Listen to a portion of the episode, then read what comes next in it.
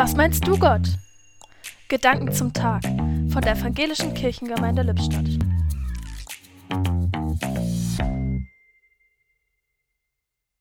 Was meinst du, Gott? Kann eine Schale mit Erdbeeren Segen bringen?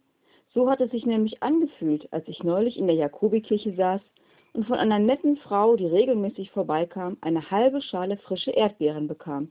Einfach so, zum Selbstgenießen oder zum Teilen. Naja, ich habe dann hin und her überlegt, wem ich sie anbieten kann. Hab nie die richtigen Worte gefunden.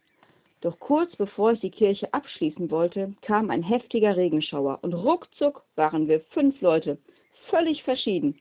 Und dann wurden die Erdbeeren geteilt, gemeinsam genossen und wir haben gemeinsam über den Regen gelacht. Danke, guter Gott, für den Segen, der auf dieser Schale Erdbeeren lag.